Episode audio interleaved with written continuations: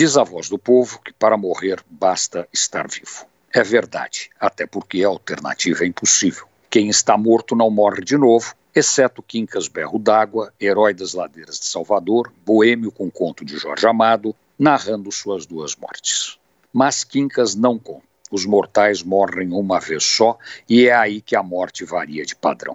Tem morte mais amiga, morte menos amiga, morte com sofrimento, morte sem sofrimento, morte heróica, morte menos heróica. É uma longa sequência de possibilidades, todas únicas, porque ninguém morre da mesma forma que o outro. Também não tem explicação de por que um morre sem sofrimento e outro morre sofrendo. Para mim, Deus é amigo de quem morre sem perceber que está morrendo. Quem morre rápido, ou como diz o caipira, acordou morto. A melhor morte é do cidadão que acorda morto. Vai para a cama, fecha os olhos, dorme e não acorda mais. Sai de cena durante o sono, sem sofrimento, sem perceber. Foi assim que Zusa Homem de Melo morreu. Foi dormir e não acordou.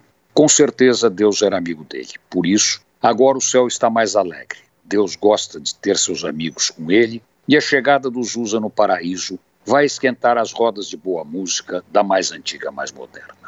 Zusa Homem de Melo conhecia a música como poucos, aqui ou em qualquer parte do mundo. E apesar de ser genial e um conhecedor internacionalmente reconhecido, não tinha frescura. Era otimista, alegre, educado, atencioso e amigo. Não fazia distinção de gênero, raça, time de futebol ou partido político. Para ele, o que valia era o talento e o profissionalismo. Se fosse compositor, cantor ou músico, sendo bom no que fazia, o resto não era problema dele.